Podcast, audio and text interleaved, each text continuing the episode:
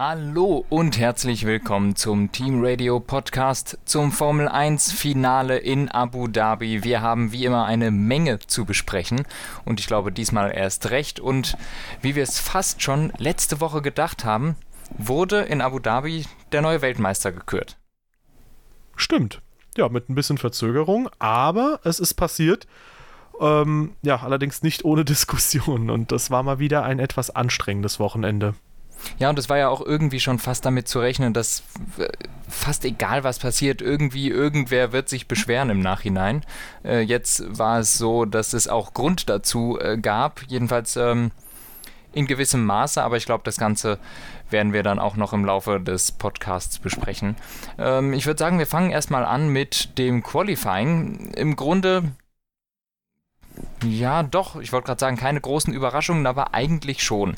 Also der Mercedes sah wieder super stark aus und plötzlich kam Verstappen mit einer wahnsinnig guten Runde daher, die, äh, wo, wo, wo auch äh, Red Bull einfach eine gute Taktik gefahren ist mit Windschattenspielen und da einfach gut, ähm, dass das einfach gut funktioniert hat. Wo man aber bei sagen muss, gewonnen hat Max diese Runde im letzten Sektor, wo er drei Zehntel auf Lewis Hamilton damals gut, äh, gut, äh, gut gemacht hat was ich extrem beeindruckend fand, wo das hergekommen ist. Äh, bringt einem halt nichts, wenn man nicht starten kann. Ne? Ja, gut, da hast du jetzt ein bisschen was vorweggenommen. Also, ähm, den besseren Start äh, hatte dann auch später Lewis Hamilton, aber ähm, nochmal zum Quali kurz: äh, Max Verstappen, super Runde. Die Frage ist halt auch, ist der Red Bull einfach am Ende jetzt wieder ein richtig gutes Quali-Auto gewesen, aber kein so gutes Rennauto? Und das ist möglich. Ja, und äh, auch Lando Norris super gut gefahren. Der war ja auch gefühlt so ein bisschen nach Russland äh, in einem Tief. Mhm. Jetzt halt wieder richtig gut. Und äh, ja, ich sag mal, Carlos Sainz ebenfalls geglänzt im letzten Quali. Bisschen abgesagt sind halt die beiden Wingmen, äh, Sergio Perez und Valtteri Bottas, aber halt auch nur im Qualifying. Ja, und aufs Rennen äh, kommen wir sofort zu sprechen. Man muss vielleicht noch dazu sagen, die beiden Red Bull starteten im Gegensatz zu den beiden Mercedes auf Softreifen, wobei man eigentlich fast sagen muss, in diesem Fall, die beiden Mercedes starteten im Gegensatz zum Rest der Top 10 auf äh, Medium-Reifen. Das ist, glaube ich, eher treffend. Ähm, Ausnahme Yuki Tsunoda. Tatsache, stimmt. Ausnahme Yuki Tsunoda, der hat das geschafft, auf Medium sich zu qualifizieren für Q2. Jetzt ist für mich. Q3. Scheiße. Jetzt ist für mich ein bisschen die Frage, inwiefern hat wirklich der Fehler von Max Verstappen, äh, den er da gemacht hat in Q2 und sich den Reifen platt gefahren hat, eine Rolle gespielt oder wo, womit ich eigentlich gerechnet habe, dass es von vornherein auch Red Bulls Plan war, auf den Softs zu starten, denn die haben die im Training ziemlich ausgiebig getestet was eigentlich überhaupt keinen Sinn macht, wenn man nicht auf denen auch starten möchte. Also ich glaube, die Überraschung bei Mercedes hat sich zumindest in Grenzen gehalten. Auf der anderen Seite werden wir, glaube ich, nie erfahren, ob Red Bull vielleicht doch eigentlich eher auf den Mediums gestartet wäre oder nicht. Ich habe so ein bisschen das Gefühl, dass Red Bull an diesem Wochenende eigentlich bis auf die letzte Runde komplett mit stumpfen Waffen gekämpft hat und halt das Quali, weil wenn man sich mal den Reifenabrieb anschaut, Verstappen ist, also jetzt kommen wir ja schon aufs äh, Rennen zu sprechen, mhm. aber können wir ein bisschen vorwegnehmen. Äh, Verstappen war im ersten Stint zu keinem Zeitpunkt so schnell wie Hamilton auf dem Medium. Im zweiten Stint auf den harten zu keinem Zeitpunkt so schnell wie Hamilton, außer einmal war er fünf Sekunden in einer Runde schneller und dann zwei Sekunden in der nächsten.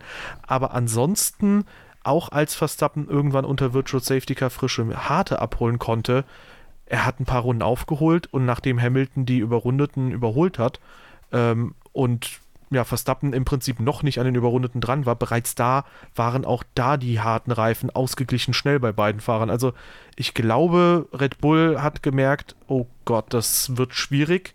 Selbst mit Medium können wir das im Prinzip nicht halten und hat dann gedacht, okay, wir müssen irgendwas gucken in Richtung Zwei-Stop oder sonst was. Wobei dann die Frage ist halt dieser Verbremser von Verstappen, wodurch er in Anführungszeichen gezwungen war, auf dem äh, Soft nochmal zu fahren und sich zu qualifizieren. Hätte man, also war der wirklich kaputt oder nicht? Weil wenn der kaputt gewesen war, ist, dann ergibt es Sinn, dass du nochmal auf Hard fährst. Ansonsten hättest du es nochmal riskieren können, quasi während Virtual Safety Car für Medium reinzukommen, weil wenn der nicht kaputt ist, warum nicht das auch riskieren? Ja, äh, vor allem ist es, glaube ich, so, wenn du einen Reifen hast, der, wo auch wirklich einer kaputt gegangen ist und du dich auf dem vielleicht qualifizieren möchtest, hast du ja ähm, die Möglichkeit, den zu ersetzen. wenn da eine Gefahr von ausgeht. Die Frage ist halt, wie krass war der Flatspot? Genau. Und ähm, genau, wir, wir werden es nie wissen und ich stimme deinen, äh, deinen Sachen zu. Der Red Bull sah eigentlich in jeder Phase immer schlechter aus als der Mercedes. Also schon direkt am Start. Ich glaube auch, jetzt hätte Verstappen den Start gewonnen das wäre gegen Ende des Rennens auch nicht anders gewesen. Äh, irgendwann wäre Hamilton spätestens durch einen Boxenstopp vorbeigekommen und mit der Motorenleistung äh, vom Mercedes wäre er wahrscheinlich auch irgendwann im DRS vorbeigekommen. Es ist davon auszugehen, meines Erachtens, dass er es spätestens ab Runde 7, 8 geschafft hätte, auch wirklich dicht an Verstappen dran zu bleiben. Ähm, und weil, weil, dem dann die Reifen weggehen und dann hat Hamilton sowieso so ein Gefüge, Gespür dafür, wann der Zeitpunkt ist, den Gegner da vorne anzugreifen, wann der die Reifen, wann dem die Reifen überhitzen, das merkt er hinten dran. Deshalb bin ich mir eigentlich ziemlich sicher, dass, äh, dass Lewis Hamilton äh, in Runde 53 ohnehin 10 Sekunden Vorsprung gehabt hätte. Ja, ja, so oder so. Ähm, die Frage ist halt, ich meine, jetzt sind wir wieder mal in einer etwas weniger geordneten Besprechung, aber ich glaube, das kann man fürs Finale auch ruhig mal machen. Die Frage ist halt, wenn wir mal aufs ganze Rennen schauen, wo hat Mercedes dieses Rennen verloren? Und ich glaube, da können wir wirklich verschiedene Punkte ausmachen, wo man hätte was anders machen können und am Ende vielleicht hätte vorne sein können. Ähm, wenn man zum Beispiel nicht direkt Verstappens Strategie callt, weil es war abzusehen und Hamilton selbst müsste eigentlich wissen, du kannst in Abu Dhabi ganz gut andere Autos aufhalten. Und äh, Verstappen hat auch hinter Sainz ewig viel Zeit verloren, der kam ja eine Weile lang nicht vorbei. Und für mich hatte das keine Dringlichkeit, dass der da sofort an die Box geht, sondern man hätte es sich auch erstmal ruhig anschauen können, hätte den Vorteil gehabt, am Ende hast du frischere Reifen. Und natürlich, du wirst nicht von Perez aufgehalten, denn der hat, wie ich habe kurz schon mal anklingen lassen, Hamilton in zwei Runden sieben Sekunden gekostet, indem er einfach im letzten Sektor auch einfach auf der Mitte der Strecke geparkt hat, die das mal in den Apex abgeblockt hat. Und wir wissen ja, du darfst Autos von der Strecke schieben im Prinzip, wie du willst. Und Hamilton will da natürlich kein Risiko eingehen gegen Perez. Und ähm, insofern, ich meine, ich habe auch 2016 das bei Abu Dhabi ähm, für Hamilton gelobt. Auch hier Lob für Perez, sehr stark verteidigt. Und ähm, ich glaube, Mercedes hat da einen Fehler gemacht beim Virtual Safety Car nicht an die Box zu kommen. Und jetzt ist halt die Frage, hätten sie auch im letzten Safety Car an die Box kommen können oder nicht? Ich habe jetzt gesehen, da muss ich meine ursprüngliche Ansicht revidieren, Zeit war genug da für einen Stopp. Die Frage ist halt, kommt da nicht vielleicht doch eine Red Flag? Wird das Rennen überhaupt aufgenommen oder nicht? Ich glaube, da ist halt so Hit or Miss.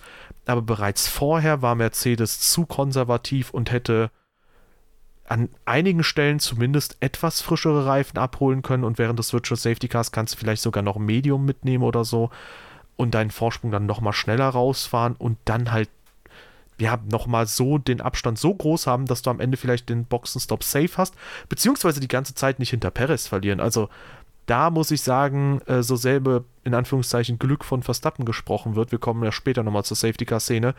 Mercedes hätte an diesem Wochenende, anders als Hamilton, der hat den Start gewonnen, der ist ein perfektes Rennen gefahren, vieles anders machen können. Ja, ich stimme dir in vielen Punkten zu, bis auf einen. Ähm, ich fand es richtig und ich glaube auch, es war die richtige Entscheidung, Verstappens Strategie direkt zu, ähm, zu blocken und zu kopieren.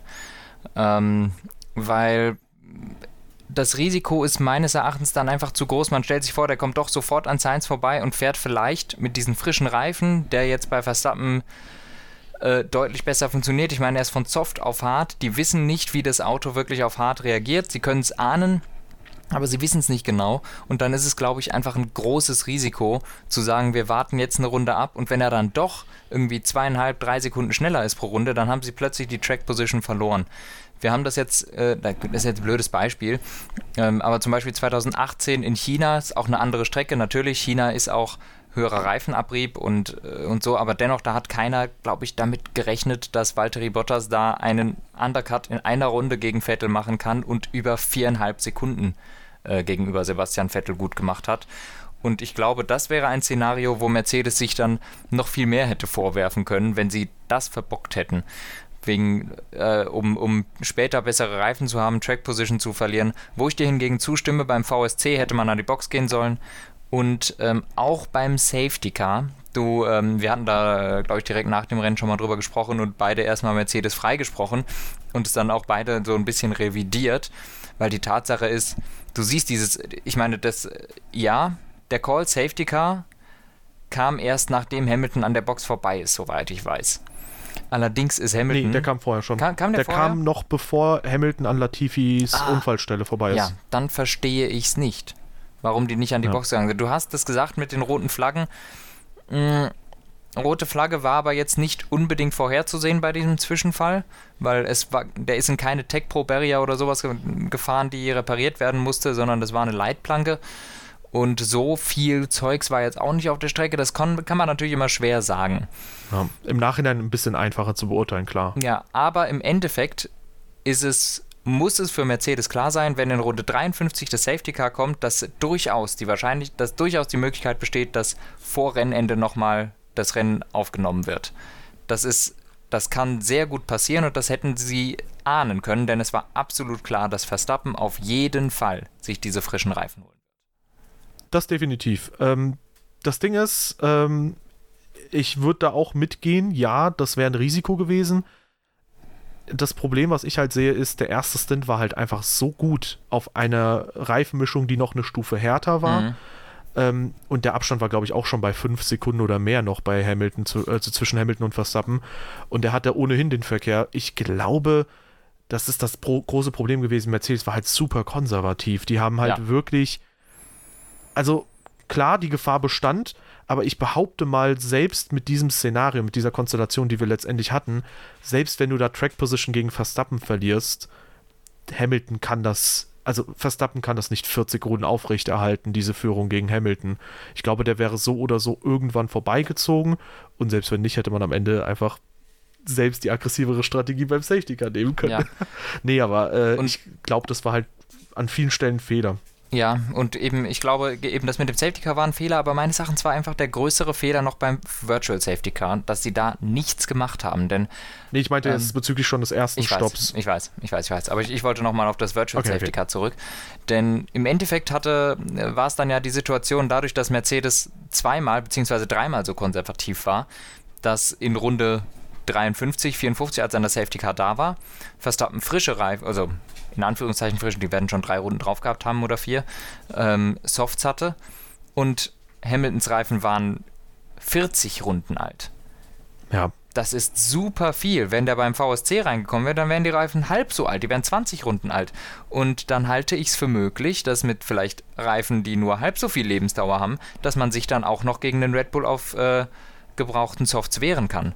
Aber wenn die Reifen wirklich am Ende ihrer Lebensdauer sind, dann ist dieses Risiko einfach sehr, sehr, sehr groß, dass Mercedes gegangen ist, sich da keine frischen Softs zu holen. Ja, da gehe ich voll mit. Ähm, wollen wir jetzt zu der kritischen Situation zum Ende hinkommen? Ja, das können wir direkt machen. Okay. Ähm, ein, nee, eine Sache noch beim VSC möchte ich noch sagen, weil wir werden, obwohl das gehört eigentlich alles mit dazu, ähm, ja, das gehört schon mit dazu. Was mir schon nicht gefallen hat, war dann der, der, der Funkspruch von Toto Wolf ja, okay, an genau, Masi, ja. äh, der gefordert hat, dass es kein Safety Car bitte geben soll, um diese Meisterschaft zu entscheiden, wo ich mir auch gedacht habe, du kannst ja jetzt nicht äh, Sicherheits Sicherheitsthemen ja. äh, da zur, zur Wahl stellen. Wenn ein Safety Car kommen muss, dann muss ein Safety Car kommen. Ja. Ja, und das ist, äh, also die Konsequenz aus diesen ganzen Geschichten wurde schon gezogen, dass die äh, Teamchefs nicht mehr funken sollen in der Zukunft. Das hat zumindest Ross Brown so verkündet. Finde ich sehr sinnvoll. Finde ich auch sinnvoll. Ähm, das Ding ist, bis auf Ausnahmesituationen würde ich fast sagen, weil teilweise hast du ja die Situation, dass ein Fahrer meldet, ey, sag mal Bescheid, dass hier super viele Trümmerteile oder so liegen. Äh, das VSC in Saudi-Arabien oder die VSCs waren auch, denke ich mal, so nervig, sie waren gerechtfertigt, weil ey, da lagen halt viele Trümmer und das hat zum Beispiel Alonso vermeldet. Aber die Teamchefs, die haben das halt bis zum Ende ausgereizt und so kamen wir zu einer Position, die am Ende vielleicht ein Unrecht wieder zum Recht gemacht hat. Im Endeffekt ist es ähm, in den letzten Runden sehr, sehr kontrovers und konfus mhm. auch gewesen. Und ähm, einerseits muss man klar Michael Masi in Schutz nehmen, weil es eine sehr kurzfristige Entscheidung war. Andererseits bin ich auch kein Fan davon zu sagen, ja, ey Leute, so lange wie Charlie Whiting gebraucht hat, um da so souverän zu werden, seht dem irgendwie im Prinzip alles mal nach. Wir reden jetzt über die zigste Fehlentscheidung und hier reden wir sogar über mehrere, weil ähm, im Endeffekt, also sorry, das ist halt die Formel 1, das ist kein Kartsport.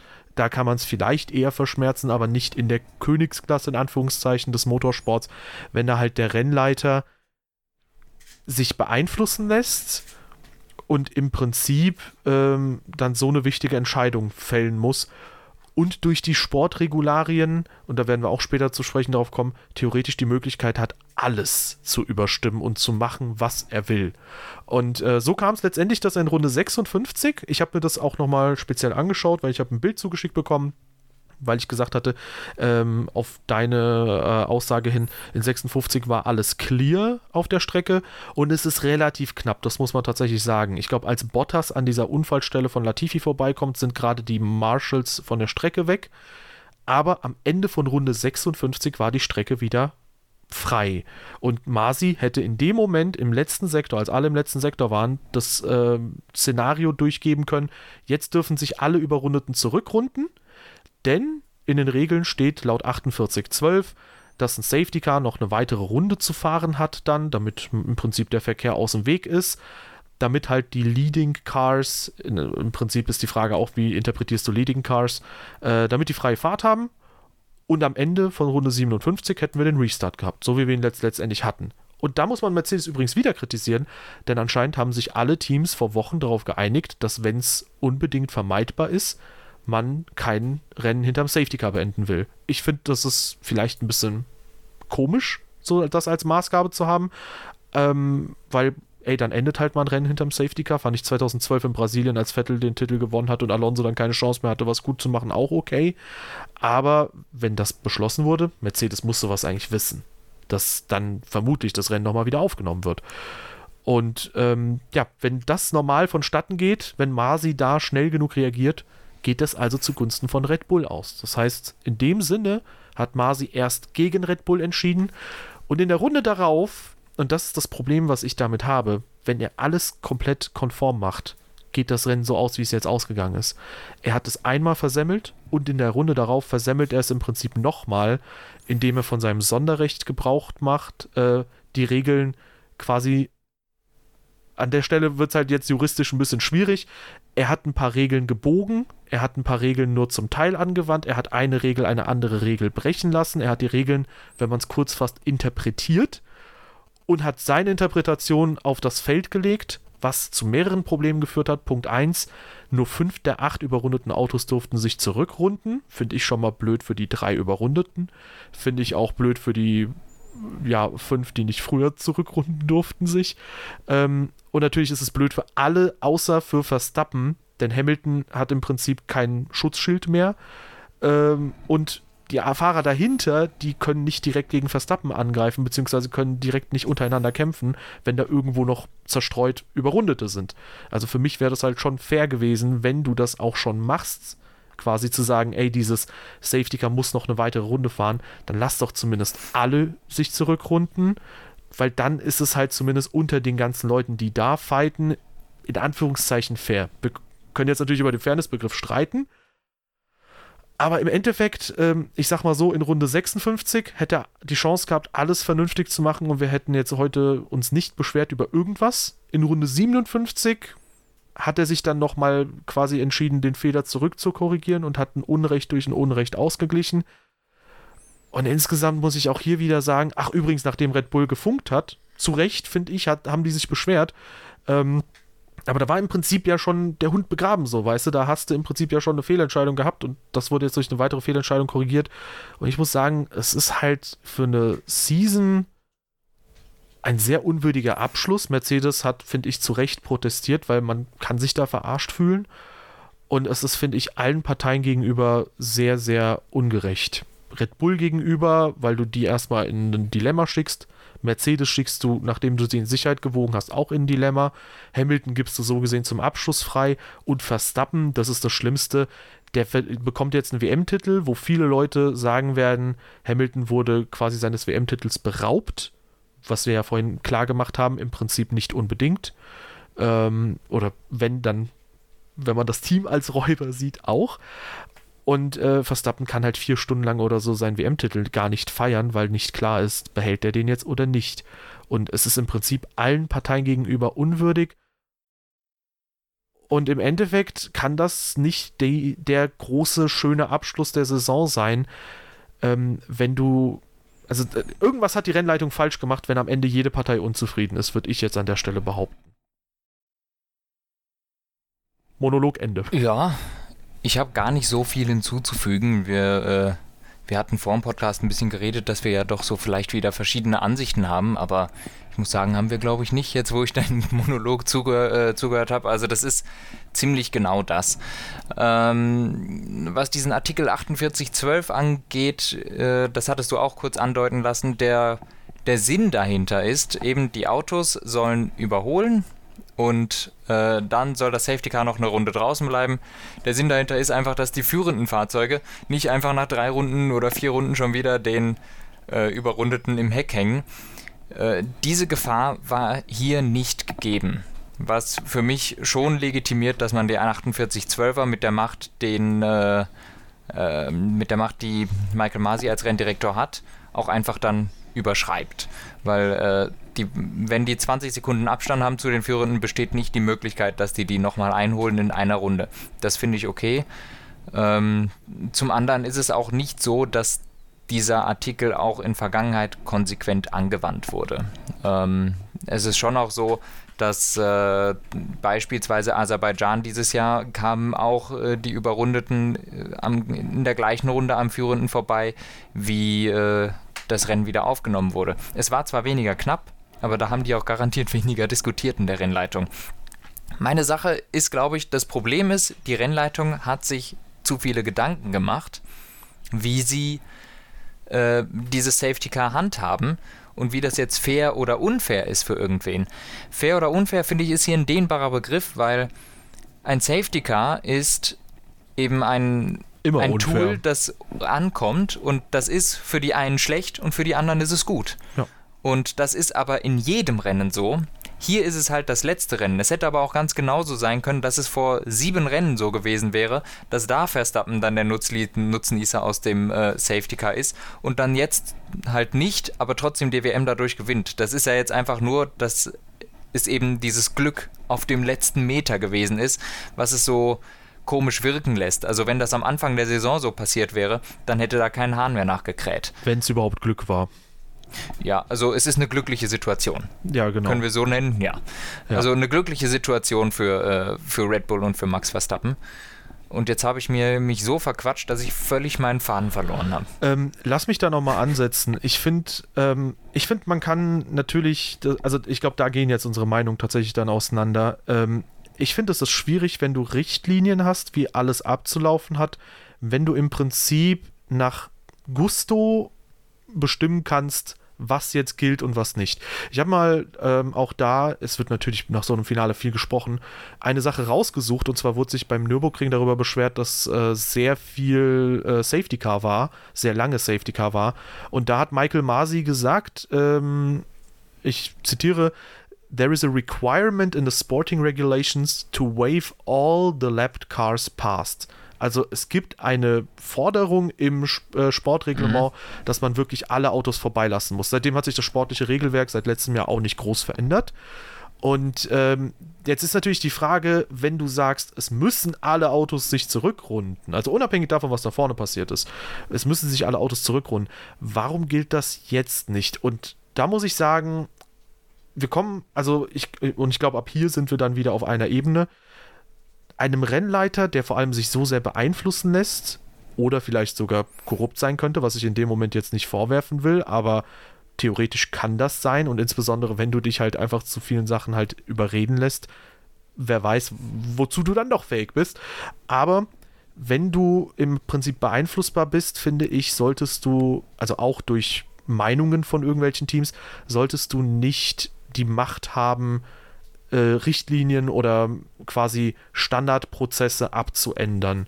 Und dass das jetzt in der Vergangenheit nicht so streng genommen wurde, okay, aber da würde ich wirklich sagen, ey Leute, kommt mit einem Reglement auf, die auch Michael Masi ganz klar die Grenzen aufzeigen, damit er halt nicht mal so entscheidet und argumentiert und mal so, weil jemand, der letztes Jahr Nürburgring gesehen hat, das liest und jetzt das hier sieht, dem kannst du das in, in keinster Weise vernünftig erklären, warum das so gehandhabt wurde jetzt. Nee, das kann man auch nicht. Ähm, mein, mein Gedanke dabei ist eben, dass äh, es ist genauso, wie du es gesagt hast. Ähm, man, man hat allgemein am Anfang sich gedacht, wie kann ich bestmöglich nicht hier eingreifen als Rennleiter. Und dann hat man gedacht, okay, wir lassen die Autos einfach nicht entrunden, weil ansonsten hätte Verstappen ja einen Vorteil. Das muss der initiale Gedanke gewesen sein, warum man diese Autos nicht vorbeilässt. Und dann muss denen aber irgendwann, ich entweder vielleicht auf Nachfrage von Christian Horner oder einfach selber, der sitzt ja nicht allein in einem Raum, sondern da sitzen viele Leute, muss denen klar geworden sein, hör mal, bei anderen Safety Cars lassen wir aber auch immer die Autos alle vorbei. Dann haben die wahrscheinlich 25 Sekunden diskutiert oder 30 Sekunden diskutiert, ja, was machen wir denn jetzt? Dann haben sie gemerkt, okay, wir müssen es handhaben wie in jedem anderen Rennen auch und die überrundeten Autos vorbeilassen. Und dann haben sie das gemacht und dann war es aber schon viel zu knapp. Und dann merken sie, ja, scheiße, wie machen wir denn das jetzt? Äh, und ich glaube, dann ging es nur noch um Schadensbegrenzung, was die WM angeht. Es ging über jedes Auto ab Platz 3 war dann nur noch ein Nebenschauplatz. Es ging nur ja. noch darum, ähm, dass jetzt die ersten beiden ein äh, Rennen haben, so wie es in jedem anderen Rennen auch gewesen wäre. Und ich glaube, deshalb hat man die fünf Autos da äh, zurückrunden lassen. Das ist meine Erklärung dafür, ähm, dass die nur noch versucht haben zu retten, was noch zu retten ist in diesem Szenario. Auch wenn ich sagen muss, wirklich, ich weiß nicht, fünf oder zehn Sekunden früher für diese Entscheidung hätten ja wohl locker gereicht, um drei Ausrufezeichen weitere Autos durchzulassen. Ja. So ja. lange dauert das wirklich nicht. Ja, und vor allem war man, also man war noch relativ weit weg. Ich, ich glaube, Hamilton hat sich auch beschwert, weil das Safety Car nicht ganz auf der geraden Vollgas gefahren ist. Also, ich sag mal, wie es ist. Ich finde, und da sind wir uns komplett einig, wir beide, Verstappen ist ein verdienter Weltmeister. Der hat, also wie gesagt, wenn man mit diesem hätte, wenn man mit diesem hätte wäre wenn beginnt, dann können wir an 1000 Punkten ansetzen. Habe ich auch schon ein bisschen im Rahmen der Saison schon mal gemacht.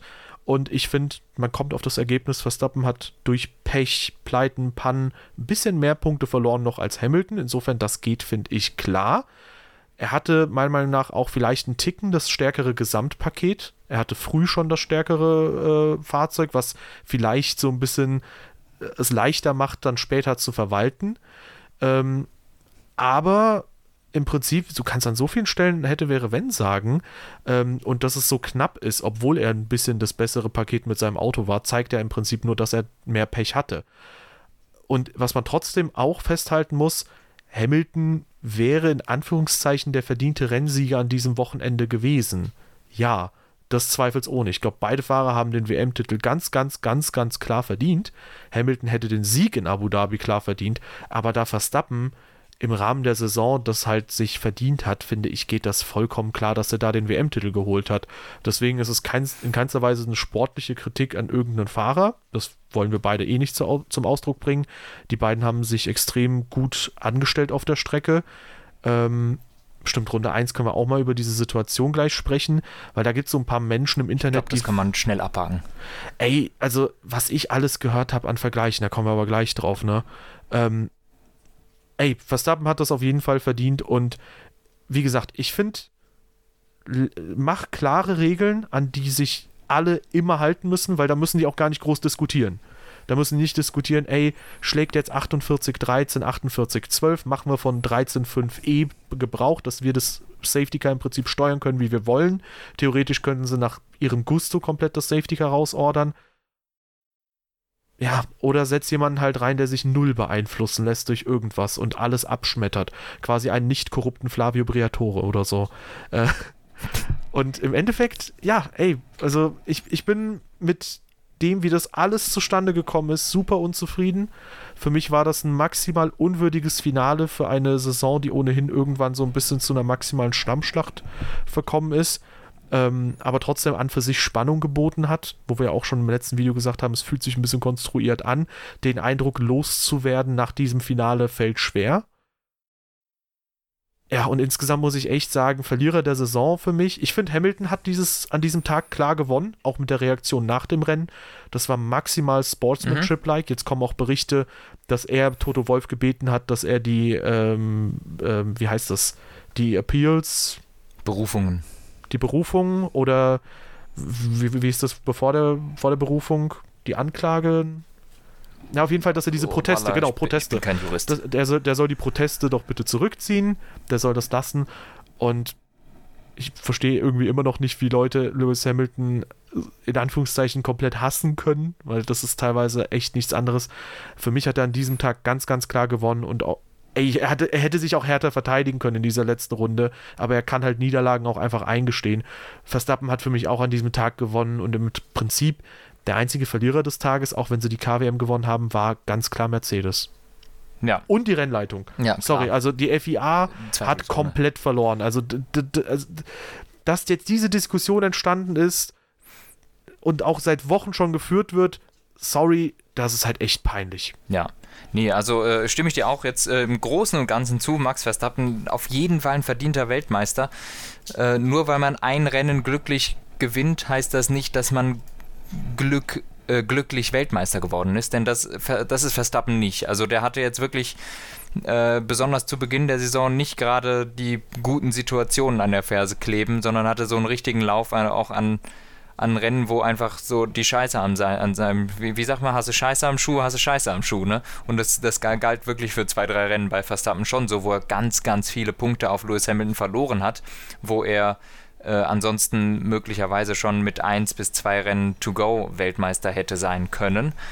Ähm, ob der Red Bull jetzt auf die Saison hin, hin, hinweg gesehen wirklich das bessere Auto gewesen ist, finde ich es ganz, ganz schwer zu judgen, weil in der ersten Hälfte der Saison ja, dennoch gab es dann ein paar Strecken, wo Mercedes auch immer mal besser war. Portimao, Silver, äh, Portimao und äh, Barcelona zum Beispiel. Ja, zwei Stück. In der zweiten Hälfte dann eigentlich gar nicht mehr. Doch, äh, da auch da gab es zwei Strecken, wo Red Bull besser war. Äh, genau, das meine ich ja. Oder da drei. Gar nicht mehr, außer halt Mexiko zum Beispiel.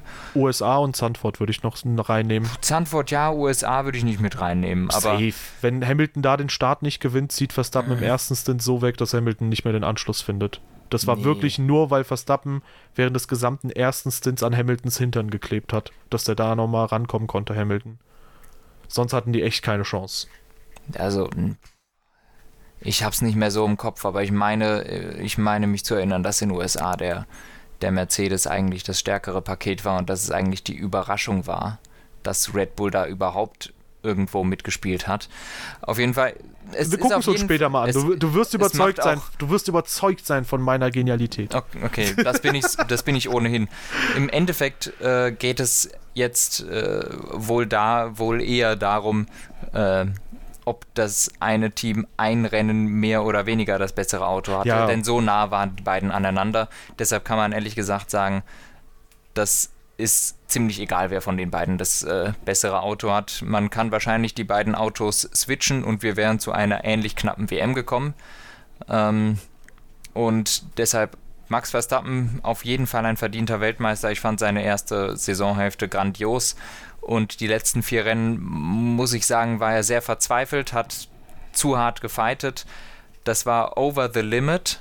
Ähm, man muss aber auch dazu sagen, so groß wie jetzt der in den letzten Rennen war der Abstand zu Mercedes auch plötzlich wirklich ziemlich groß. Die ähm, haben das Auto gefühlt irgendwie richtig gut immer verstanden ja, am Ende der Saison. Ja, ne? es hat extrem gut gepasst und ich glaube, das war eine Situation, die die Verstappen so nicht erwartet hat, weil es war das ganze Jahr so, dass der Red Bull ein bisschen besser war oder der Mercedes ein bisschen besser und jetzt plötzlich am Ende hat Mercedes die Setups geaced und die waren wirklich weit weg und Verstappen hat ist große Risiken gegangen, ist auch immer mal wieder einen Schritt zu weit gegangen.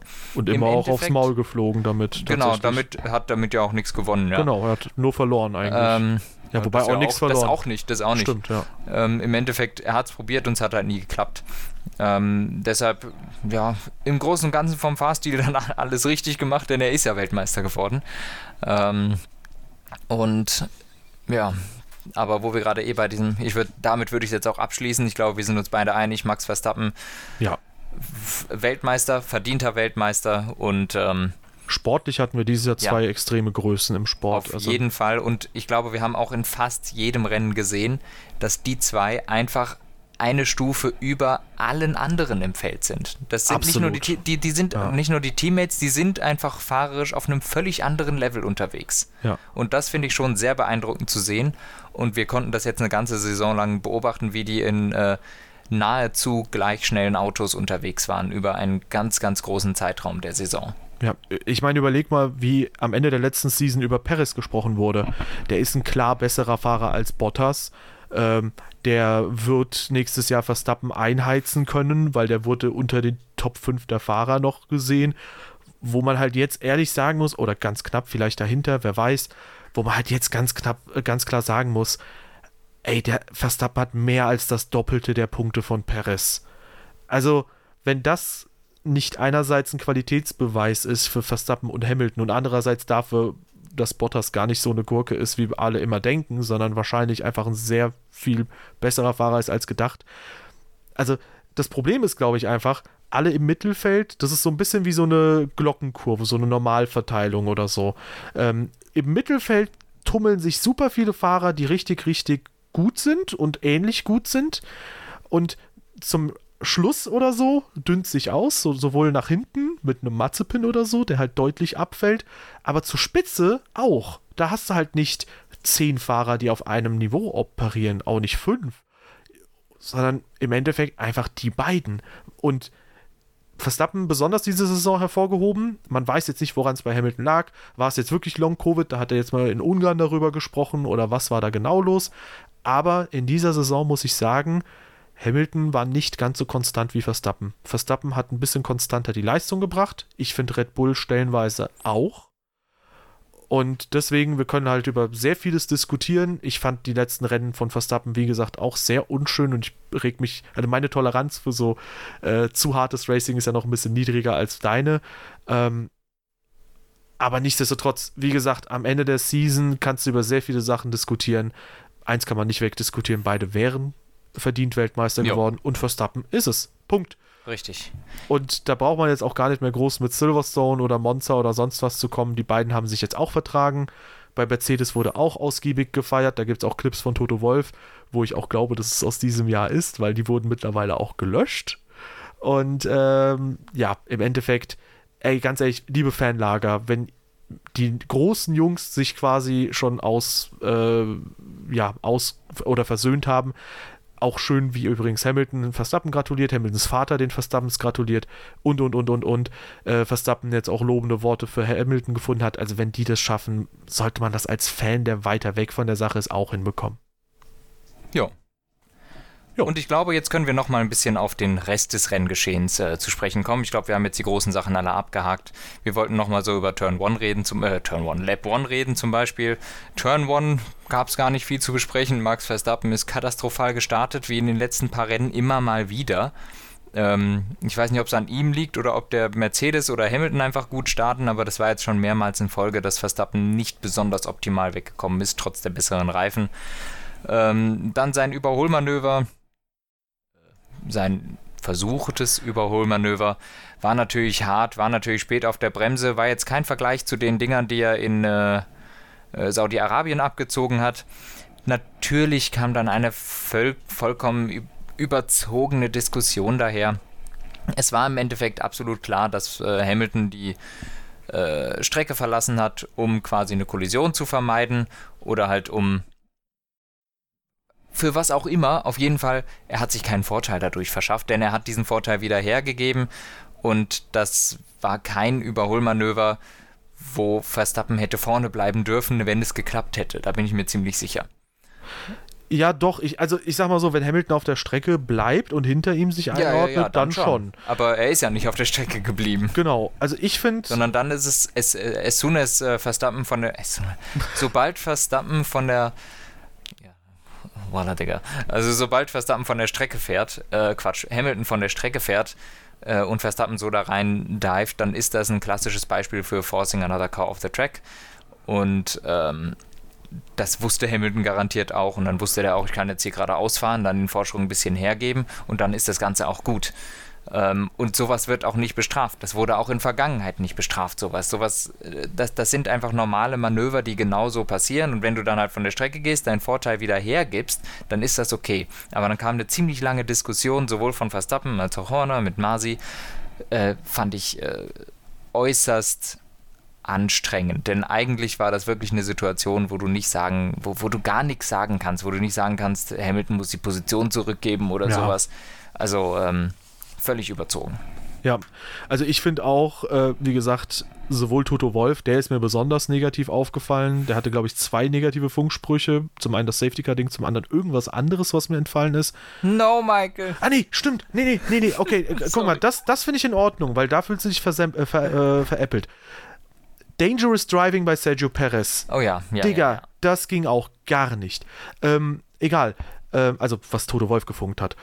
Ähm, ja, also ich muss auch sagen, ich fand das Manöver von Verstappen im Rahmen der Härte, die in der Formel 1 zugelassen ist, in Ordnung. Ja, der ist auf der Strecke geblieben.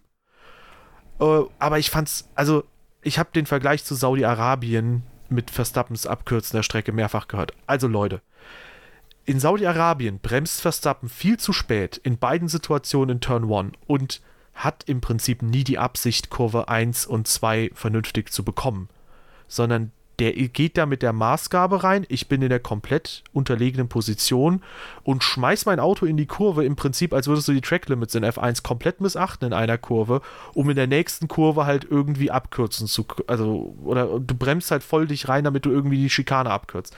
Geht nicht klar. Ähm, und das war kein Vergleich mit dem, was Hamilton gemacht hat, weil Hamilton hat sicher nicht freiwillig die Strecke verlassen. Hamilton wurde dazu gezwungen, die Strecke zu verlassen, was in dem Rennen davor nicht galt.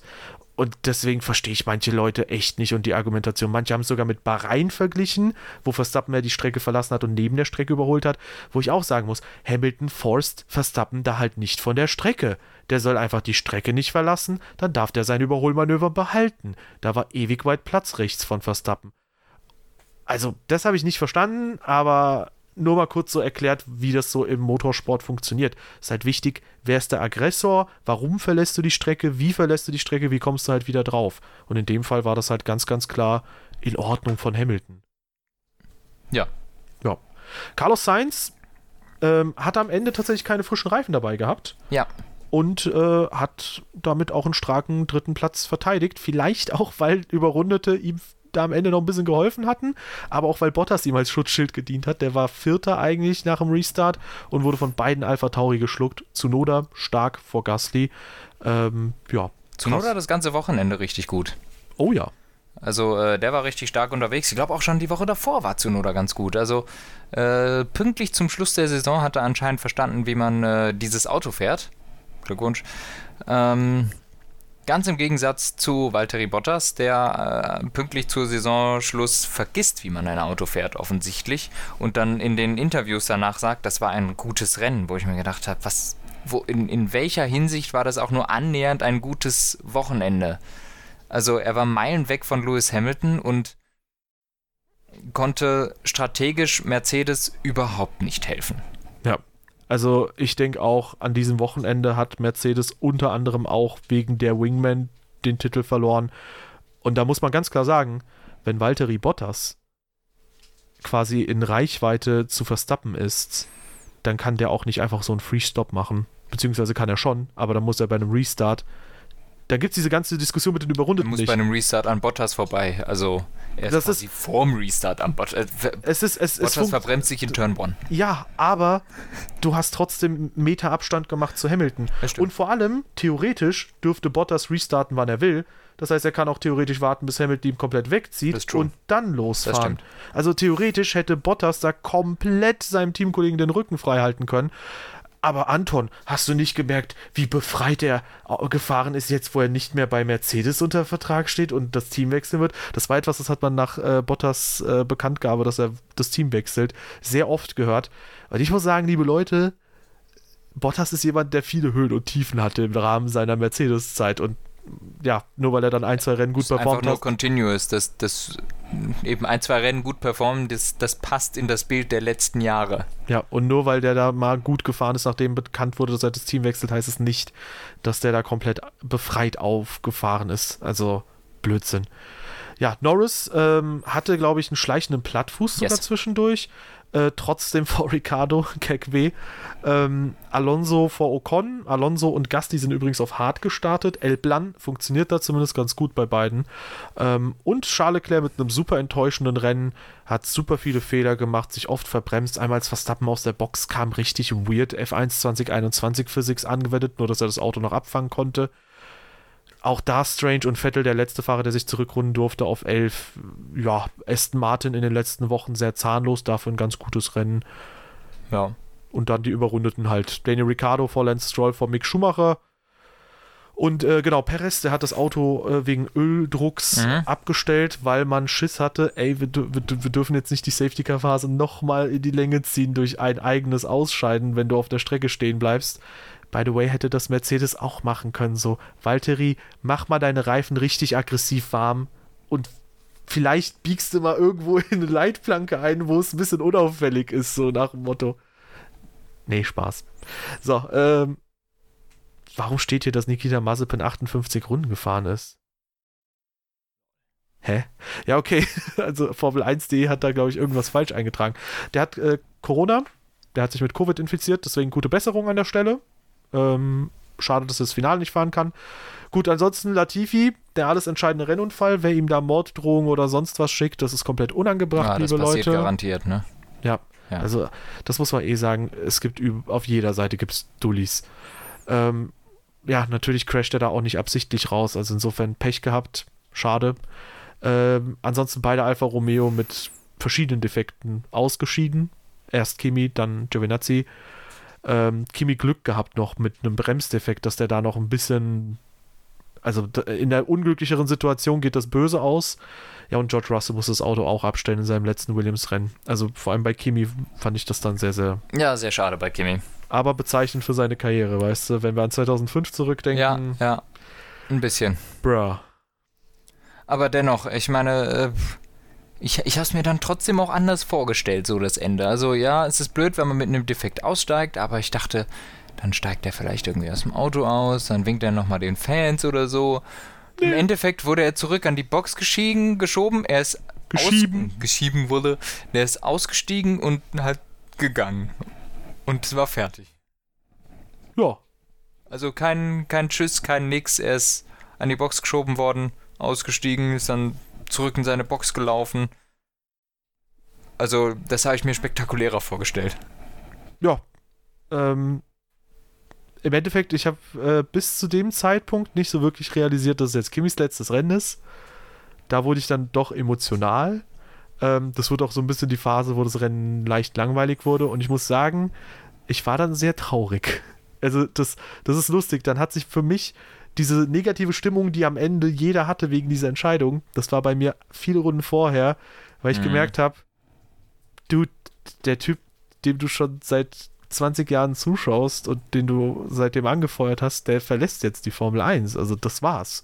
Und das schönste Bild für mich am Wochenende war halt The Raikkonens leaving äh, F1, also die Strecke, die sind dann, da sieht man die von hinten quasi, wie sie als Familie von der Strecke weggehen. Ja, aber Ralf Schumacher hat gute Worte, finde ich, gefunden. Mit 42 äh, quasi gesund aus dem Auto auszusteigen. Ich meine, er redet ja bei seinem Bruder dann auch von Erfahrung, dass halt gewisse Sachen auch anders ausgehen können. Ähm, das ist halt super, super viel wert und deswegen, ja, es ist schön, dass diese Karriere dann auch so entsprechend ähm, erfolgreich so gesehen auch zu Ende gegangen ist, auch wenn mit einem Defekt. Ja, ist erstaunlich. Also, Ja, dass da- Ralf Schumacher gute Worte findet. Nein, Spaß. ähm, Das auch, ey. Und vor allem ohne die Fahrer zu verwechseln. Ja, also der Giovinazzi, Also der- äh, der äh, der. Russell, no, Rose, Norris, äh, äh, Hamilton, äh, was? Äh, warte, wer ist das? Raikkonen, ach so. ja. Nee, aber äh, Nee, Ralf- absolut. Ich wollte jetzt, wollte jetzt nicht die schöne sentimentale Stimmung mit meinem Joke kaputt machen, aber Nee, ich kann es ich kann's, ich kann's mir nicht verkneifen, jetzt nochmal da zu fronten. Nein. Heute, heute ist alles erlaubt. Wir sind übrigens auch beide in einem Raum. Anton ist hier zu Be Besuch. Wir gehen auch schön gleich Maggis snacken. Mhm. Ähm, Und natürlich, wir sind beide geimpft und äh, sitzen hier mit Maske, ne? ja, richtig. Also, Wir, wir sitzen nicht mit Maske da, Ja, wir sind beide also geimpft, also es passt, wir können hier gemeinsam doppelt sitzen. auch. Ja. Ähm, ja, aber ähm, wie gesagt, ähm, Ra- Räikkönen, krasse Karriere, 349 Rennen gefahren und es ist schade, dass alles so ein bisschen unterm Radar gelaufen ist, äh, was nicht mit dem WM-Kampf zu tun hat, aber es ist klar, Sainz mit einem erneuten Podium besiegt und ja, genau, jetzt kommen wir auf die Ja, Fahrermeisterschaft. das stimmt, das, das war das, war, weshalb ich gesagt habe, wir müssen die Fahrertabelle nochmal äh, aufmachen. Sainz am Ende, fünfeinhalb Punkte vom Teamkollegen, Best of the Rest geworden, noch vor Norris. Feels bad, oder? Krank, Alter. Das ist so genial. Also, wir haben McLaren unterschätzt, die beiden, die, letztes, die letzten zwei Jahre da gefahren sind. Norris und Sainz, äh, ja doch, Norris und Sainz. Ähm, bei mir kam es daher, dass 2018 Sainz so gegen Hülkenberg alt aussah. Aber der hat scheinbar eine krasse Evolution hingelegt, so dass im Endeffekt sein Teamkollege Ricardo, den ich sehr hoch eingeschätzt habe, besiegt und er besiegt Leclerc, den wir auch extrem hoch eingeschätzt hatten, nachdem Mhm. er letztes Jahr, da hat ihm ein Punkt gefehlt, dass er das Dreifache an Punkten hat von Vettel. Also, Brudi, was geht ab? Krass, dass Sainz dieses Jahr nicht so manipuliert wurde wie Vettel letztes Jahr. Komisch. ja, nee, also Carlos Sainz, wirklich grandiose Saison. Das kann man nicht anders sagen. Der ist super im Team angekommen. Von allen, die das Team gewechselt haben, war er mit Abstand am schnellsten ähm, Drin. äh, drin im Auto. Hat richtig kurz nur gebraucht, so. Nein, also ähm, der, der konnte sich anscheinend, Prozess. anscheinend richtig schnell auch. Kurzen Prozess wie Gewöhnen. Barbara Salisch, Alter. Oh, yes. Ähm, auf, auf jeden Fall, er konnte sich anscheinend sehr schnell an dieses neue Auto gewöhnen, womit alle anderen Probleme hatten. Am meisten Probleme offensichtlich Danny Ricciardo. Ähm, und Alonso und Vettel, würde ich sagen, sind ähnlich schnell reingekommen. Ähm, und ja, aber Sainz war von Anfang an, von Anfang der Saison hat er konstant Punkte geholt. Erstmal noch immer, immer wieder weniger als Leclerc, aber gerade gegen Ende der Saison äh, hat Sainz sich immer wieder wirklich in guten Punktenrängen, äh, Punkterängen aufgehalten. Und wie viele Podien hat er jetzt? Drei? Viele. Mindestens drei. Vier müssten es sein sogar, ne? Vier. Vier Stück, ja. Vier Podien. Ich glaube, Leclerc hat eins. Ja. Und das, obwohl er letztes Jahr zwei in diesem komplett luschigen Auto hatte. Alter. Das ist sowieso noch erstaunlicher, ne? Also, naja. Also da muss man wirklich den Hut vorziehen und ich verstehe mittlerweile Mattia Binotto, den man übrigens auch lobend hervorheben kann. Klar, Ferrari definitiv nicht da, wo sie sein wollen, weit entfernt von Red Bull und Mercedes. Aber nachdem wir super viel Kritik an dem hatten, der hat jetzt wieder das Team ganz gut aufgestellt und ich kann mittlerweile, also ich stimme vielleicht nicht 100% zu, aber ich kann da auch nicht groß widersprechen. Ferrari hat eine der stärksten Fahrerpaarungen, ganz klar würde ich sagen. Mm, Ja, ja. Ich, und ich äh, sehe, ich würde sagen, die haben auch ganz gute Karten für nächstes Jahr. Die sind gut aufgestellt, allgemein im Team. Ja. Achso, übrigens, apropos fürs nächste Jahr aufgestellt sein, ähm, da muss ich nochmal ganz kurz zurückgehen äh, zu dieser Protestgeschichte. Ich glaube auch, dass das für Mercedes das Beste wäre, wenn man jetzt sagt, also abgesehen davon, ob sie ihr Gesicht im Sport verlieren oder sonst was, ich glaube, es wäre das Beste, sich einfach aufs nächste Jahr zu fokussieren. Also nicht zu sagen, wir stecken da in irgendeiner Form noch Aufwand und Arbeit rein, weil ich Mhm. glaube, so selbst diese ganzen bürokratischen Sachen, das kostet halt extrem viel Energie. Lasst gut sein, und die werden es wahrscheinlich auch gut sein lassen. Konzentriert euch aufs nächste Jahr und Hamilton wird dann wahrscheinlich eh so motiviert sein durch diese knappe Niederlage, dass der einfach alles zerberstet, Alter. Ähm, wenn der Mercedes vorausgesetzt, er liegt, äh, die neue Generation liegt ihm und ähm, ja, der Mercedes ist entsprechend konkurrenzfähig. Das finde ich übrigens schade. Ich meine, wir haben so viele so spannende Duelle. Äh, Sainz gegen Leclerc, Norris gegen Ricardo, ähm, Tsunoda, der sich jetzt gerade so ans Auto gewöhnt hat gegen Gasly. Ich hätte eigentlich schon echt gern noch ein Jahr mit dieser Fahrzeuggeneration gesehen oder auch einfach nur um den Vergleich vorne mit Russell und Hamilton zu haben. Ähm, damit man einfach mal so ein bisschen sieht, wie ist die Evolution der Fahrer. Na, man muss ja sagen, dieses Jahr war ja schon das Extra-Jahr. Das stimmt. Aber äh, wie gesagt, äh, wir haben jetzt so viele neue Konstellationen in diesem Jahr gehabt und werden im nächsten Jahr auch eine neue Konstellation mindestens haben, die spannend sein wird, dass ich mir das echt gewünscht hätte. Ich hätte es echt gerne gesehen, wie jetzt ein Alonso gegen Ocon sich noch weiter schlägt. Weißt du, kann Ocon Mhm. sein Game noch ein bisschen absteppen, kann vielleicht ein äh, Lance Stroll Sebastian Vettel sogar noch mal besiegen. Ähm, weiß man halt alles nicht. Äh, übrigens, Carlos Sainz meiner Meinung nach auch die höchste Messlatte von den Fahrern, die das Team gewechselt haben, die dann ihren Teamkollegen besiegt haben. Ergo, ich Ja. finde, Leclerc ist eine größere Messlatte als Ocon oder äh, Stroll. Und da muss man ganz, ganz klar sagen, Sainz, Baba. Ja. Ähm, jetzt stelle ich mir aber die Frage, welches Team hat denn eine bessere Fahrerpaarung als Ferrari? Stand jetzt oder nächstes Stand Season? jetzt. Weil du hast vorhin gesagt, dass du da nur teilweise mitgehst, aber Stand jetzt, ich habe es mir gerade nochmal überlegt, und für nächste Season sage ich mal okay, aber Stand jetzt würde ich da tatsächlich auch mitgehen. Weißt du, das ist halt das Problem. Man kann es natürlich nicht vergleichen, halt- das ist jetzt haben- Meinung, ne? Ja, ja, wir Äh, haben keine Referenzen ja. zu Red Bull oder Mercedes jetzt letztendlich. Äh, die letzte Referenz wäre, glaube ich, dass man sagen könnte, ja gut, also der Quervergleich Carlos Sainz gegen Verstappen in der Rookie-Saison. Oder man nimmt quasi den Quervergleich Verstappen gegen Ricardo und jetzt Ricardo gegen Norris. Ähm, ich würde sagen, vielleicht haben Mercedes und Red Bull eine bessere Fahrerpaarung gehabt, aber das ist halt die Frage. Nicht unbedingt wegen des Zweitfahrers, aber die Frage ist halt natürlich auch, wenn du jetzt Carlos Sainz, ich meine, in der letzten Ja, Saison. ja, man, man muss der, ja in der Skill von Fahrer 1 plus Skill von Fahrer 2 durch 2 rechnen und dann muss man Ja, auf richtig. Gesamtskill kommen. Richtig. Äh, Ja. Mir geht es halt darum. Wir haben halt für die letzte Season, wie gesagt, viele Leute haben Sergio Perez vielleicht sogar noch vor Carlos Sainz eingestuft als einen der besten Fahrer der Saison.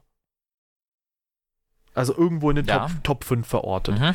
Wie würde jetzt, ich meine, Perez hast du jetzt in Red Bull gesetzt und hast gesehen, das funktioniert nicht einfach so auf Knopfdruck, dass ein Fahrer in ein neues Team kommt und Baba abliefert.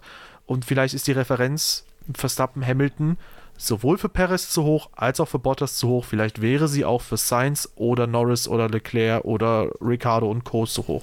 Sie wäre garantiert zu hoch, aber ich glaube nicht so hoch. Denn ich finde, wenn man sich anguckt, Sergio Perez hat 190 Punkte und Carlos Sainz im Ferrari hat 165.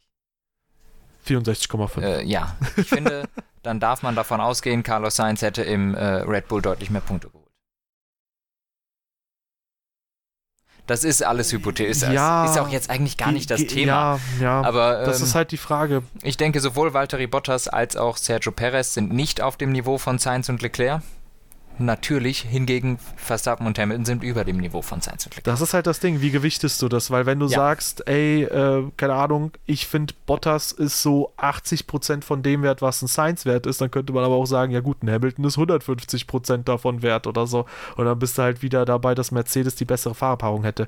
Ich würde halt sagen, und das ist jetzt vielleicht noch ein bisschen gemeiner Zusatzfaktor, mit der Fahrerpaarung Leclerc-Sainz halte ich es für wahrscheinlicher, dass ein, also wenn du die beide jetzt zum Beispiel in den Mercedes setzt, halte ich es für wahrscheinlicher, dass Verstappen die WM mit Leichtigkeit gewinnt. So, weil du hast keinen so guten Einzelfahrer wie Hamilton, vermutlich. Mhm. Das ist wie gesagt alles Meinung. Ähm, deswegen würde ich sagen, eine starke Fahrerpaarung, da gehört vielleicht auch dazu, dass du um die Fahrertitel kämpfen kannst und dazu gehört vielleicht auch einfach, dass du den schwächeren Zweitfahrer vielleicht hast, aber dafür den besseren Erstfahrer. Dann haben, wir, dann haben wir verschiedene Auffassungen von starke Fahrerpaarung. Ja, ey, ich meine ja nur, dass es ein Zusatzfaktor Ja. sein kann. Ja, aber lassen wir das. Ich wollte da nur einmal kurz drauf eingehen. Ja, im Endeffekt, ich, ich glaube, wir können uns darauf einigen, die Top 3 Teams, also McLaren, äh, Mercedes, Ferrari und Red Bull, die haben, auch halt, die Top 3 Fahrerpaarungen. die haben auch gute Fahrerpaarung. Ja. Und wenn man die Schwäche von Ricardo mal rausrechnet, ich meine, hab, wir haben es im letzten Jahr gesehen und im Jahr davor auch, auch Norris gegen Ricardo, glaube ich, wird nicht so schlecht aussehen. Hm. Ich würde eh sagen, wir haben viele, viele ziemlich gute Fahrer, aber halt auch einfach zwei Ausnahmefahrer. Ja, und äh, gut, in der KWM, ja, was denn? Nix. Ich, du, du sagst, wir haben ziemlich viele gute Fahrer und zwei, ich dachte, du meinst, und zwei Ausnahmen. Ja, das, das könnte man auch sagen. Mazepin und Stroll. Latifi. Also wenn du Stroll als Ausnahme zu guten Fahrern Das war auch siehst, ein Joke. kannst du auch Vettel da reinzählen. Nee, Mann, Anton ein- hatet Vettel. War ein liebe, Joke. liebe Kommentare, hatet bitte Anton. Danke. Okay. Ähm, Mercedes gewinnt die KWM sehr deutlich, hat auch schon ausgiebig auf Social Media diesen achten WM-Titel verkündet und gefeiert. Ich glaube, ich, wir haben gerade Dienstag. Ich muss eine Sache mal nachprüfen. Hat Mercedes überhaupt schon ihre Beschreibung aktualisiert auf dem Profil? Nein, sie Home of Seven-Time Formula One World Champions. Sie haben das zwei Tage später immer noch nicht angepasst. Naja, gibt Wichtigeres, ne? Bruder, der letzte Post ist am 12. Dezember. Die sind alle komplett äh, in Stille versunken. Die machen den Kimi-Digi. Ähm, ja, Ferrari am Ende noch deutlicher vom McLaren weggezogen. Am Ende gab es fast sogar noch die Überraschung mit Alpha Tauri und Alpine. 13 Punkte Unterschied. Also crazy, wie knapp das da vielleicht doch so ein bisschen wurde. Ja, und eine Sache muss ich aber auch sagen. Also ich weiß nicht, machen wir nochmal ein komplettes Season Recap oder wollen wir das vielleicht so ein bisschen hier äh, vorziehen? Wir können ja mal Themen anschneiden, zumindest hier. Aber ich würde jetzt ehrlich gesagt, wir haben jetzt schon eine Stunde, dann wollen die Leute ja auch nicht überfordern. Richtig. Äh, mit unserer maximalen äh, Stupidheit. Intelligenz. Stupidheit. Hm. Nee, ähm, ich möchte eine Sache ansprechen, können wir auch relativ grob halten. Eine Sache fand ich in dieser Season extrem krass. Und zwar, ich fasse es mal unter dem Begriff Formkurven zusammen.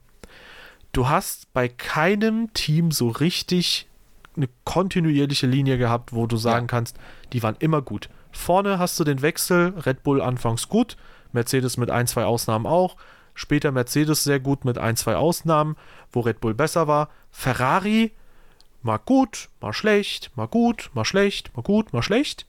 Und McLaren war im Prinzip relativ kontinuierlich gut bis zum gewissen Zeitpunkt. Da waren sie schlecht. Da waren sie für zwei, drei Rennen so, Mashallah, wir sind die Babas. Und dann waren sie wieder richtig schlecht. Mhm. Alpine ist man auch nicht schlau draus geworden. Wo sind die jetzt gut und wo nicht? Alpha Tauri ähnlich, vergab auch schon am Anfang viele Punkte. Aston Martin sowieso komplett. Ey, Vettel hat zwei, drei Glanzlichter Aston gesetzt. Aston Martin war praktisch bis auf drei Strecken überall schlecht. Ja, weißt du, die, aber auch da, Vettel konnte zwei, drei Glanzlichter setzen, sonst gar nichts. Williams wirkte in der Mitte der Saison, als könnten sie plötzlich ein regelmäßiger Punktekandidat sein. Und dann waren sie es doch nicht. Und Alfa Romeo fing relativ okay an, war dann richtig schlecht und am Ende waren sie ziemlich gut. Also auch in den letzten ja, Rennen, ja. Äh, Giovinazzi hatte ein paar richtig gute Qualifyings abgeliefert. Ich glaube in Saudi-Arabien auch. Um ehrlich zu sein, ein Team war schon konstant, komplett. Ah, Haas. Mhm. Ey, selbst da, mal äh, waren sie dreimal überrundet und dann konnte Mick plötzlich auch mal mit einem Latifi oder mit einem Russell mithalten. Aber sie waren immer das schlechteste Auto. Ja, sie waren immer das schlechteste Auto, aber auch da gab es, finde ich, äh, Schwankungen. sie waren du? mal schlimmer das schlechteste Auto und mal weniger schlimm das schlechteste Auto, aber das schlechteste Auto waren sie immer. Bei den anderen Teams konnte man wenigstens sagen, das, das finde ich sehr beeindruckend von den Mittelfeldteams. Ich glaube, jedes davon war mindestens einmal das beste Mittelfeldteam. Also sowohl, okay, nein, lassen wir mal Alfa Romeo und Williams raus, aber von äh, Ferrari, McLaren, Alpine. Hä, die zählst du als Mittelfeld? Nein. Okay. Aber du, hast ja, du hattest gerade mit der Maus so drüber gehabert. Ach so, Deshalb nee, habe ich sorry. gedacht, du, du, du, wolltest mich darauf hinweisen, die zwei doch nicht. Aber Vielleicht auch noch Aston Martin nicht als Best of the Rest. Aserbaidschan. Stimmt. Auf jeden Fall. Stimmt. Aserbaidschan war der Aston Martin auf jeden Fall das drittschnellste Auto. Und äh, ansonsten die anderen äh, hatten das. Dann hat selbst äh, in äh, in äh, oh, wie hieß es? In Katar war selbst Alpine dann einmal Best of the Rest gewesen. Ja, das und definitiv. Damit waren es sowohl Ferrari, McLaren, Alpine, Alpha Tauri und Aston Martin alle einmal das drittbeste Auto. Wo hattest du es bei Alpha Tauri gesagt? Ich hätte die jetzt in Bahrain und vielleicht sogar Imola dahin getippt. Na, Bahrain garantiert, Imola wahrscheinlich auch, da haben sie es ja nur selber verkackt und bestimmt gab es noch weitere Strecken. Ja. ja Aber also mindestens mal die ersten zwei. Interessante Beobachtung. Ja. Also das finde ich auch interessant, dass ähm, so viele Teams an so vielen Strecken so unterschiedlich stark performt haben. Das ist auf jeden Fall sehr, sehr schön. Jetzt ist die Frage, ähm, haben wir noch ein Thema für diese Saison? Ansonsten würde ich noch mal kurz Mini-Ausblick für nächste Season geben. Wird sich da viel verändern oder nicht? Äh, Andreas Seidel hat das mal kurz angeführt, dass er meinte, ähm, ja, im Endeffekt, man erhofft sich viel, aber viel ändert sich nicht. Ähm, vielleicht auch so ein bisschen mit der Überlegung, okay, es könnte sein, dass wir in der nächsten Season vielleicht wieder dieselben Leute vorne haben. Ähm, oder dass halt allgemein ein Team so ein bisschen wegzieht und der, weg, äh, der Rest ein bisschen hinterherhinkt. Ähm, warten wir mal ab. Also ich kann mir vorstellen, dass wir nächste Season auf jeden Fall ein, zwei potenzielle Kandidaten haben, die da vorne mitspielen werden. Ich würde aktuell von denen, die noch nicht da vorne sind, natürlich auch basierend auf die Ergebnisse dieser Saison, ähm, würde ich halt zwei Teams da das äh, zutrauen, nämlich Ferrari und McLaren am ehesten. Ähm, ja, aber theoretisch kann es halt jeder schaffen, klar. Ja. Ich finde, es ist ganz schwer, da Voraussagen zu treffen. Es ist davon auszugehen, dass Mercedes und Red Bull weiterhin da sind. Ich rechne ehrlich gesagt auch relativ stark dass, äh, damit, dass Ferrari äh, zurück dahin kommt. Äh, bei McLaren bin ich mir schon weniger sicher. McLaren rechne ich quasi ähnliche Chancen aus wie Alpine, sich da hochzuarbeiten. Und ähm, bei denen dahinter ist es einfach nicht abzuschätzen, finde ich. Ja. Ja, und im Zweifelsfall, ich sag mal, wenn Alpha Tauri das beste Auto hat, dann könnte es theoretisch ja auch einen random Tausch geben, wo Red Bull sagt, ah ja, gebt uns mal euer Auto und wir geben euch unseres. Ja. Ähm, Haas könnte das Beste sein.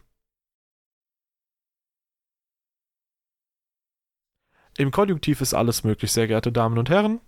Auch, dass wir Quasseltaschen mal ganz kurz ruhig sind. Und das war sogar in der Realität jetzt mal Wahrheit. Ja, wir ähm, haben uns dabei einfach nur süß angeschaut. Angeguckt. So, jetzt habe ich Anton nochmal mit meinen Augenbrauen zugewunken quasi.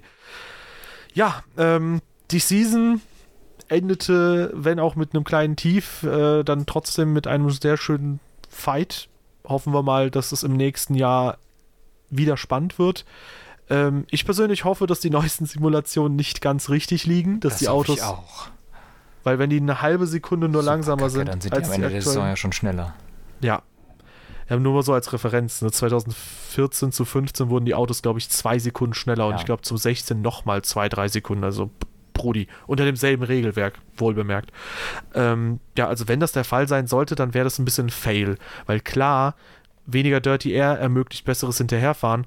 Aber wenn du halt so Autos hast, wo du im Prinzip eine halbe Sekunde langsamer bist als hier, die Geschwindigkeit ist ja auch ein Problem. Du musst ja irgendwie dich an jemanden ran, also neben jemanden reinbremsen können und sowas. Also, keine Ahnung, könnte gefährlich werden. Vor allem, nächste Season, ähm, glaube ich, könnten die Reifen noch ein Thema sein. Weil dieses Jahr ähm, wurde ja durch Sicherheitsrisiko der Unterboden nur beschnitten, weil man gesagt hat, bei Pirelli, ey, die Autos werden zu schnell für unsere Reifen. Und damit meine ich jetzt, ich habe da sogar ein Video zu gemacht, damit meine ich jetzt nicht, dass die Reifen irgendwie zu sehr abreiben und dass sie einen Boxenstopp extra machen sollen. Aber es kann halt theoretisch sein, dass ein Reifen halt eher platzt dadurch und das könnte ja. böse enden. Ja, hoffen wir mal, dass man darauf äh, gewappnet ist, dass die Autos vielleicht doch schnell werden, äh, schneller werden, als man denkt und ähm, man dann eine stabil genug Karkasse baut. Ja, hoffen wir es. Puh, gibt's irgendwas, was du für die nächste Season schon mal predikten wollen würdest? Auf gar keinen Fall. Okay, ich lege mich schon mal fest, Hamilton holt nächstes Jahr Titel Nummer 8. Nee, so weit bin ich noch nicht.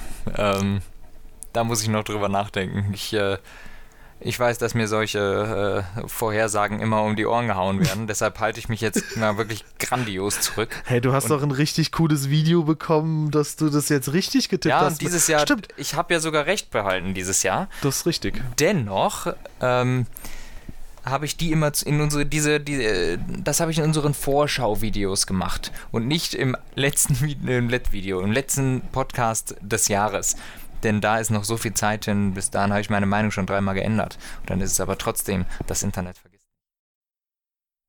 Okay, ich lege mich trotzdem fest, Hamilton holt nächstes Jahr den Titel. Okay.